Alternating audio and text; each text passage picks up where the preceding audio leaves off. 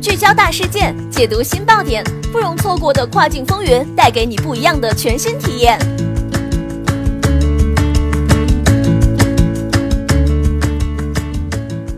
雨果电台，听跨境的声音。各位听众朋友们，大家好，欢迎大家收听这一时段的跨境风云，我是可心。现在将要给大家带来的资讯是：亚马逊在日本市场又添劲敌。据 NHK 日本广播公司报道，日本零售巨头永旺集团将与软银集团以及旗下的雅虎日本公司进行三方合作，开展新的网上零售业务。在此次合作中，软银和雅虎日本的客户群及分析技术将永旺集团的产品和物流网络相结合。此外，软银公司还可以提供 Paper 机器人来帮助永旺的商店减少劳动力成本。目前还不确定该电商平台将于何时推出。但对于亚马逊而言，无疑是个坏消息，因为亚马逊在日本市场还面临来自本土电商巨头乐天的激烈竞争。亚马逊于两千年进入日本，但其人气不及本土电商巨头乐天，后者成立于一九九七年。去年四月，电商营销调研公司 DI Marketing 发现，百分之七十点二的线上消费者使用乐天购物，而亚马逊日本占的这一比例为百分之六十六点七。二零一七年五月，市场调研机构 NTT Com Research 和出版商 Tokyo KZ 的调查数据显示，有百分之八十七点二的日本互联网用户表示他们在亚马逊上购物。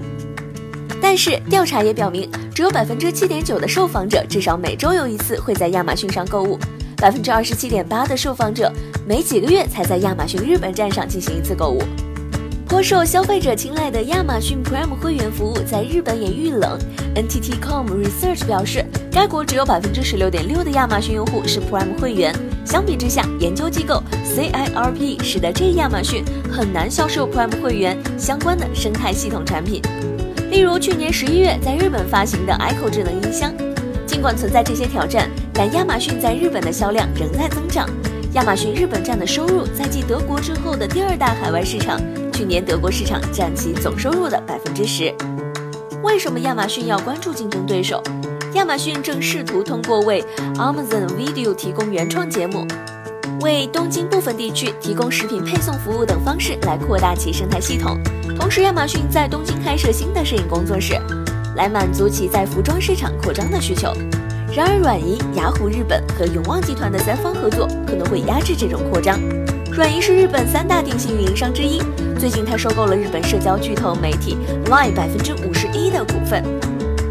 此次收购让软银获得了 Line 的 Clova 智能音箱。Clova 与亚马逊的 Echo 智能音箱功能相似，不过 Clova 还能接收和发送 Line 消息。如果软银将其推出电商平台整合进日本最受欢迎的社交软件 Line 上，那么该平台可能会与亚马逊的竞争中获得社交优势。与此同时，根据流量监测机构 StatCounter 的数据，雅虎日本自2010年后由谷歌提供搜索引擎技术，仍然控制着日本百分之二十七的线上搜索市场。这也是继谷歌日本站之后，日本国内访问量排名第二的网站。亚马逊日本站访问量排名第六，乐天排名第七。如果雅虎日本在其门户网站上大力推广新的电商平台，它可能会吸引购物者离开亚马逊和乐天。永旺集团拥有六百二十六家百货商店和三百零三个购物中心，包括海外分店，是日本最大的实体零售商之一。如果软银和雅虎日本把永旺的实体店网络作为其物流中心，就像沃尔玛在美国对抗亚马逊那样，亚马逊可能难以赶上这三家公司的扩张速度和影响力。日本电商市场的搅局者不止一个。上个月，乐天宣布将与沃尔玛合作推出在线杂货配送服务。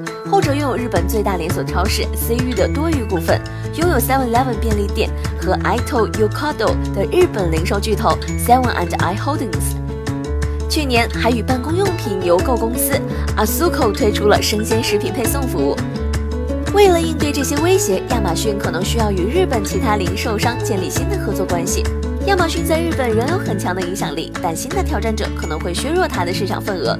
日本销售额放缓并不会影响其国际业务，但类似的挑战可能会出现在其他海外市场，因为当地企业正联合起来对抗亚马逊的扩张。好的，这一时段的资讯就是这样了，感谢雨果小编的整理，我们下一时段再会，拜拜。